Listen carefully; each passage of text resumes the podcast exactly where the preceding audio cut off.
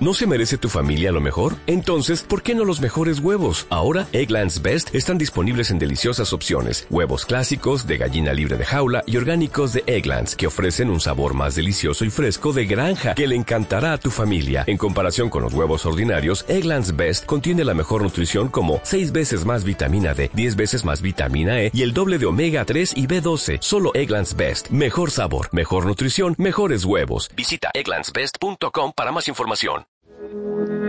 Bienvenidos a Comestibles, el podcast de referencia sobre consumo sostenible, tras el lanzamiento de nuestra segunda temporada con el episodio anterior en el que entrevistábamos a José Miguel Herrero, director de la industria alimentaria. Y como veis, estamos en un nuevo espacio. Aquellos que nos seguís desde YouTube, podéis decirnos eh, qué os parece este nuevo espacio.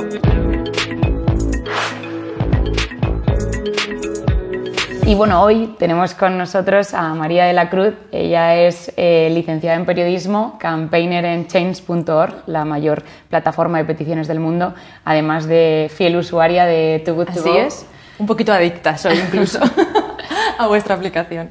Bueno, mil gracias por venir, eh, María. Nos hace muchísima ilusión. Gracias a vosotros por invitarnos. Y sobre primero. todo que vengas a hablarnos también un poco pues eso, de cómo es eh, tu día a día ¿no? y cómo a través de change.org acercáis eh, bueno, pues todo este, este activismo ¿no? Eh, y conseguís generar eh, cambios tanto en el ámbito local como en el global. Y yo creo que para empezar, María, para aquellos que conocen más o menos change.org, cuéntanos qué es Change, cómo tú llegas a, a trabajar en Change y, y finalmente eh, qué significa esa posición de campaigner, eso que suena también en inglés, qué significa eso en el día a día. Pues Change, aunque suene como muy corporativo, es la mayor plataforma de peticiones online del mundo.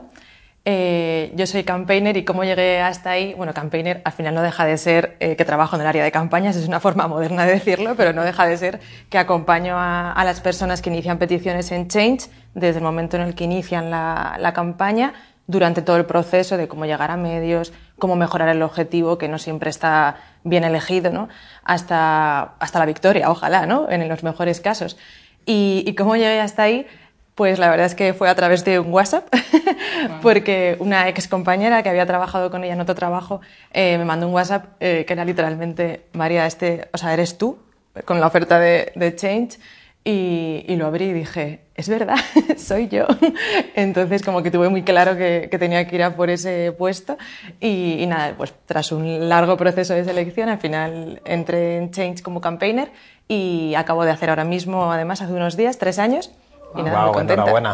Muchas gracias. ¿Cómo hacéis seguimiento de las campañas? Hablabas un poco de, de eso, que la función de campaigners ¿no? es la de hacer seguimiento. ¿Qué significa eso a la práctica? Seguimiento es, pues, desde el momento en el que la inician, que, que muchas veces tened en cuenta que hay personas que crean una petición desde, desde la furia, desde la rabia, desde la tristeza.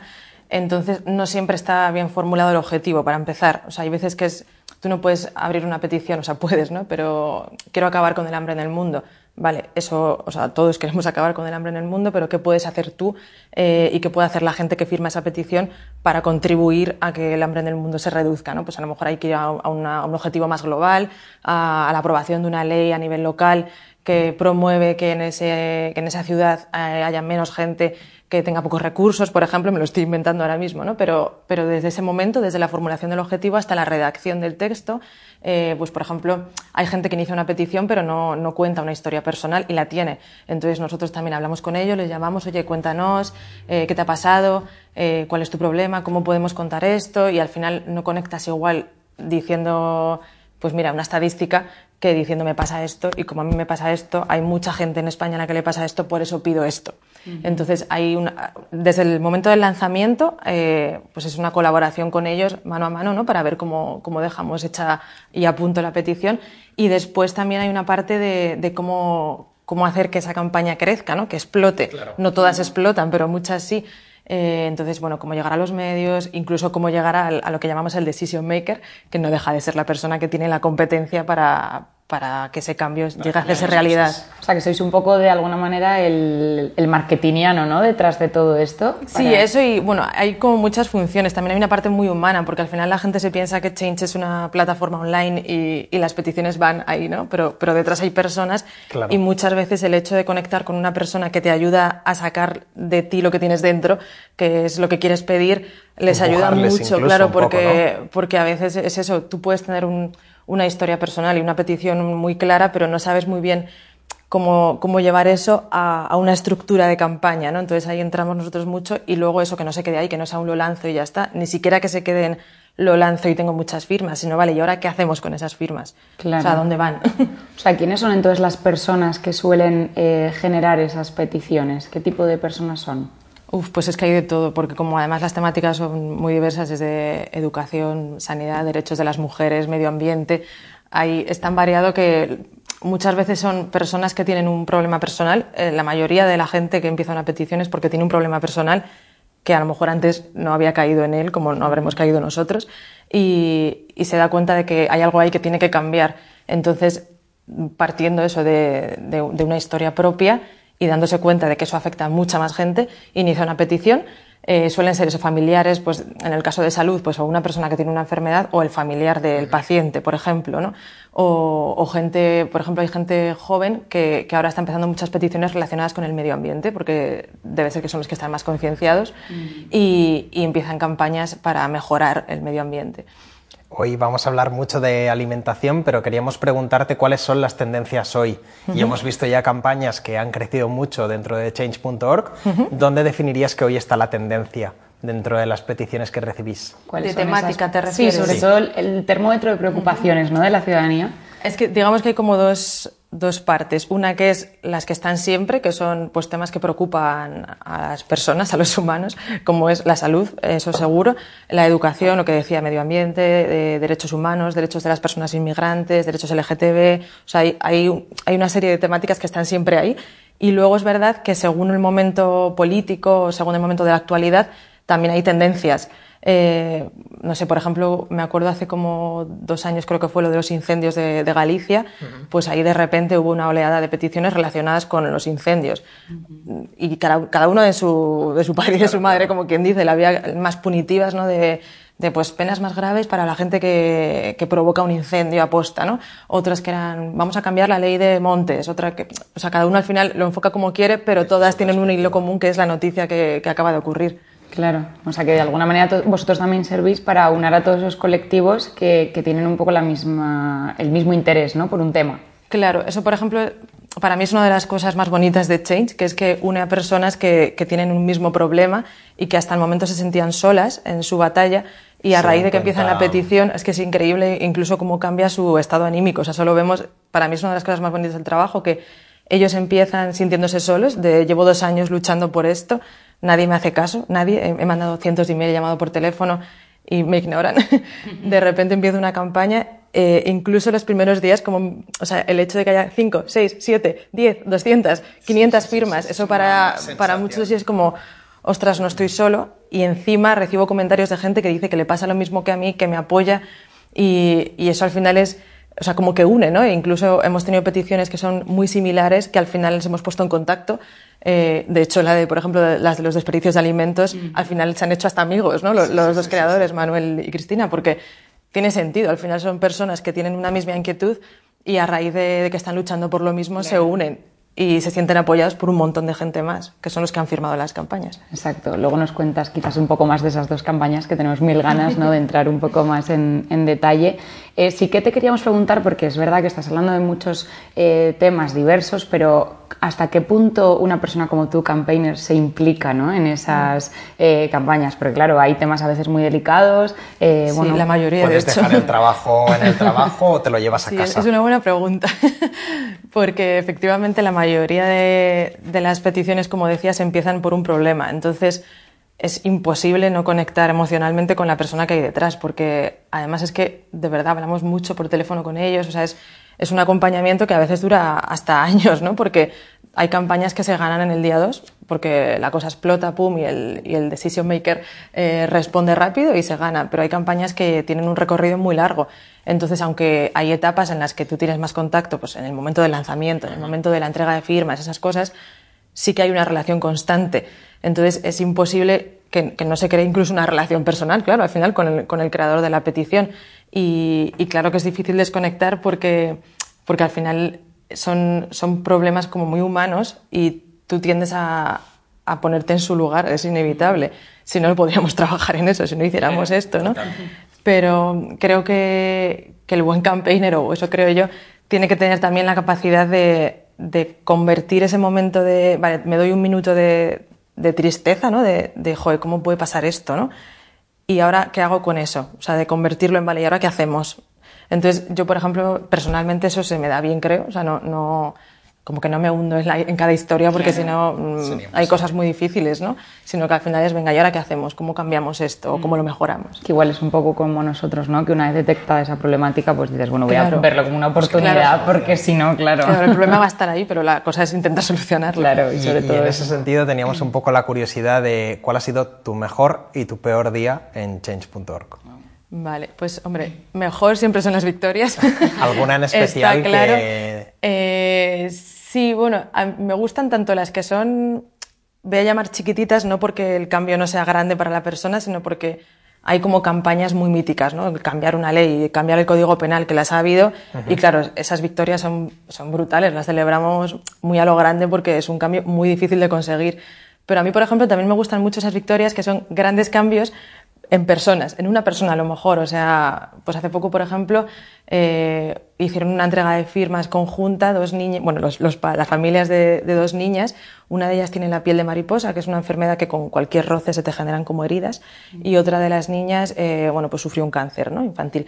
Y, y las dos detectamos que tenían cada uno su campaña, tenían el mismo problema, necesitaban un auxiliar en el colegio que estuviera acompañándoles continuamente, pero ninguna de las dos lo tenía y detectamos, anda, las dos son de Andalucía, anda, es lo mismo, tal. Y entonces, como que les pusimos en contacto, hicimos una entrega de firmas conjunta y tal, y al final las dos consiguieron el auxiliar.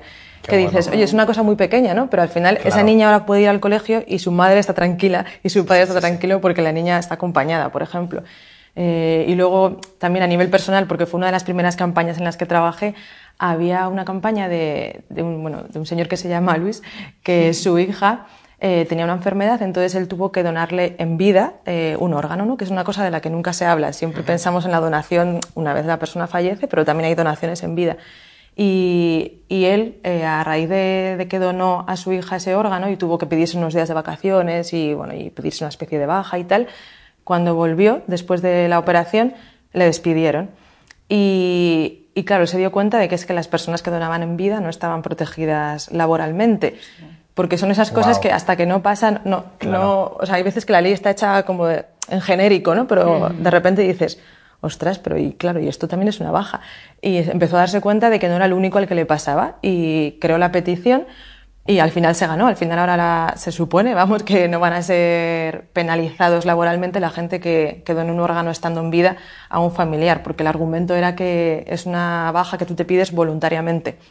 Claro, Obviamente, estoy, claro. estoy salvando la vida sí, de mi hijo sí, voluntariamente, sí. ¿no? Pero decían, igual que un embarazo es voluntario y tienes una baja, pues pedían tener una, una protección laboral igual que tiene una embarazada, ¿no? Es, es, voluntario, pero tiene baja. Y al final pues se ganó y esa para mí fue una de las más bonitas porque aparte de ser una de las primeras, me parece de ese tipo de cosas que, que me gustan de Change, que es que saca a relucir problemas como que es que ni, que te, ni te habías planteado. o sea, yo nunca había pensado en eso y fue como, ay, va, es verdad. y bueno, pues ya se ganó y fue muy bonito.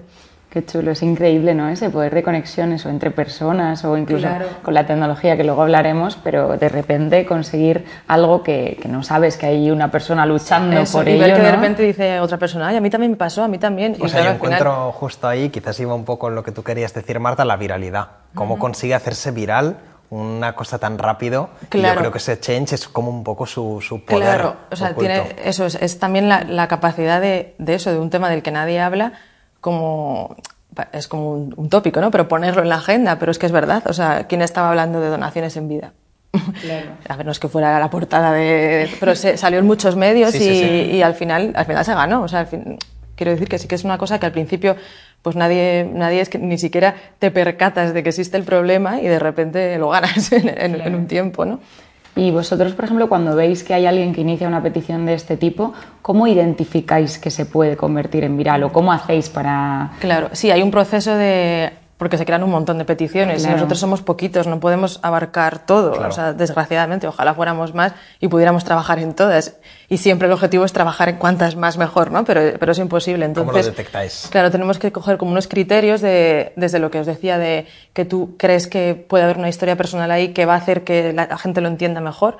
A veces no está escrita, pero tú te lo imaginas y entonces le preguntas si la hay, entonces le ayudas a que la ponga, ¿no? Eh, desde eso hasta el impacto, el potencial impacto que puede tener ese cambio. O sea, hay, hay, peticiones que pueden tener un impacto sobre tantas personas que es que vas directo a intentar ayudarles, claro, porque el impacto es, es muy grande comparado con otras, ¿no? O, o, también incluso el momento de, político o de actualidad también hace que te decidas por unas o por otras porque sabes que es el momento de mover esta petición porque ahora sí que la gente lo va a entender. A lo mejor hace un año no estaba preparada y ahora sí. Entonces hay que saber ver también cuándo movilizar algo. Y luego, una vez que recogéis todas esas firmas, ¿qué pasa? Porque, claro, está fenomenal el momento en el que tú ves cómo has lanzado una petición y empiezas, pues lo que decías, 5, 10, 200, 5000, pero claro, Sí, luego, ¿qué hacemos con la pregunta, ¿no? vale, tengo un montón de firmas, ¿qué hago con ellas?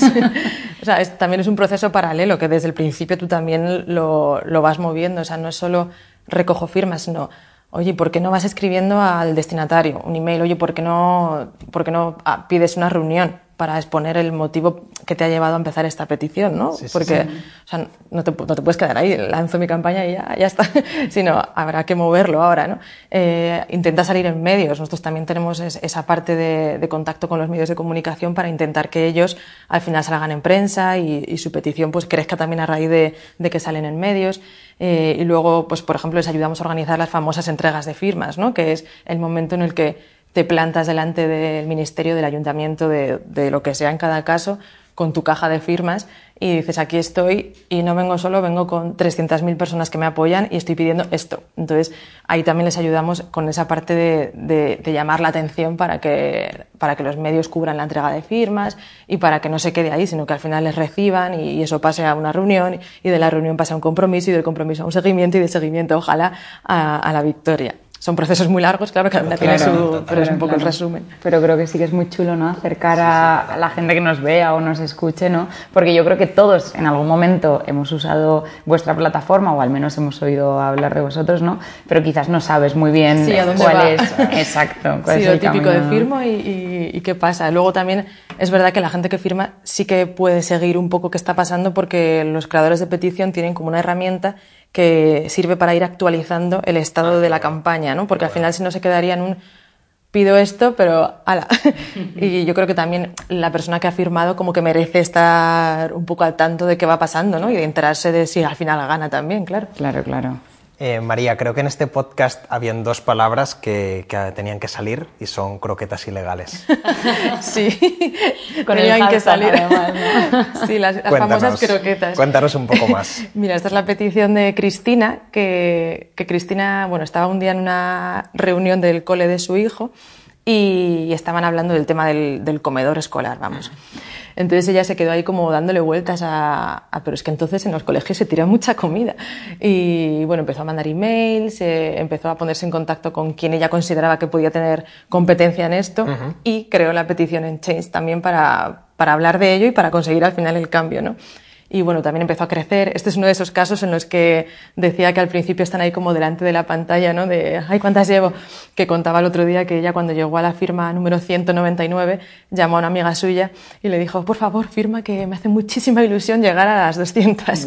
Y, luego, fíjate que, claro, pero al principio tú no sabes a dónde va eso. Entonces, claro, cualquier firma te parece importante y lo es, porque si no fuera cada firma individual no llegarías nunca a las 300.000. O sea que al final y, nada, ya pues tuvo todo un proceso de campaña y fue el momento este que os comentaba antes de la entrega de firmas, de voy al Congreso con mi caja de firmas y en este caso, además de la caja de firmas, llevo las famosas croquetas ilegales.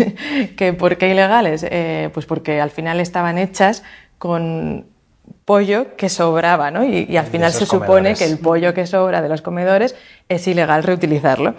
Y, fue gracioso porque, bueno, aparte de que ella es llamativo per se, ¿no? que vaya ahí con sus, con sus croquetas, eh, decía, pero bien que se la han comido los políticos, ¿eh? que, que ahí, porque ese día la recibió, la recibió hasta, hasta la que entonces era la portavoz del Congreso, que era Ana, Pastor, eh, o sea que tuvo mucha repercusión no solo mediática, que también, gracias a que hicimos convocatoria de medios y tal, sino que además es que la recibieron los políticos. ¿no?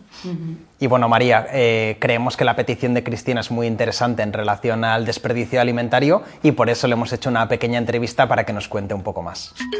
¿Por qué iniciaste una campaña contra el desperdicio de comida en las escuelas? Pues mira, comencé porque en la escuela donde estudiaba mi hijo la responsable del catering comentó que por razones higiénico-sanitarias toda la comida que sobraba, que en un comedor escolar siempre sobra comida, pues debía desecharse, se tiraba a la basura. Y empecé bueno, pues a pensar de qué manera podíamos cambiar esta mala praxis. ¿Por qué usaste change.org?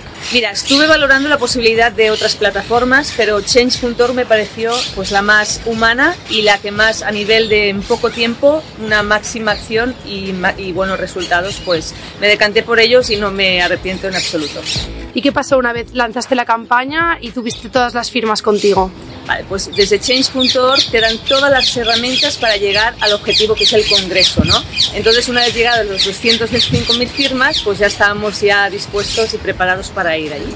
Te fuiste al Congreso o al Senado dando croquetas, ¿no? ¿Cómo acabaste así o qué pasó? Pues mira, el tema de las croquetas legales fue también gracias a change.org, me proporcionaron una empresa de publicidad. Eh, desde Atomic Garden fueron ellos que idearon la, la campaña de croquetas ilegales. Tuvimos un vídeo promocional que me acompañaron John Mark, que es el técnico en seguridad alimentaria, y Ana Parellada, que es la chef que cocinó estas croquetas. ¿Y por qué ilegales? Porque ese pollo que se cocinó para esas mm, croquetas que estaban deliciosas, en vez de acabar en la basura, pues aprovecharon para hacer estas croquetas. Y para Madrid que nos fuimos. De hecho, eh, la presidenta del Congreso, que en su momento era Ana Pastor, como he dicho antes, ella fue ministra de Sanidad, ella sabía de esta problemática, ella me indicó que hay la cría del magrama, entonces apoyaron activamente toda esta, toda esta propuesta de, modificación de ley. ¿Te imaginaste cuando tuviste la primera idea de recoger unas firmas eh, que mediante algo aparentemente sencillo, que es no conocer a toda esa gente, podrías aunar a tantos miles de personas? ¿Cómo, cuál, es, ¿Cuál fue, cuando lo piensas, cómo, cómo lo vives, no? A ver, la verdad que me emociono muchísimo cuando pienso en esto porque el querer es poder. Y bueno, ya está, se ve la verdad que es eh, muy chulo ¿no? escuchar una historia como la de Cristina Romero, que además, eh, bueno, estábamos eh, diciéndolo antes fuera de la cámara, fue de las primeras quizás activistas ¿no? contra el desperdicio junto con Manuel Bruscas, que le tuvimos de hecho en la temporada pasada, es el autor del, del libro Los tomates de verdad son feos.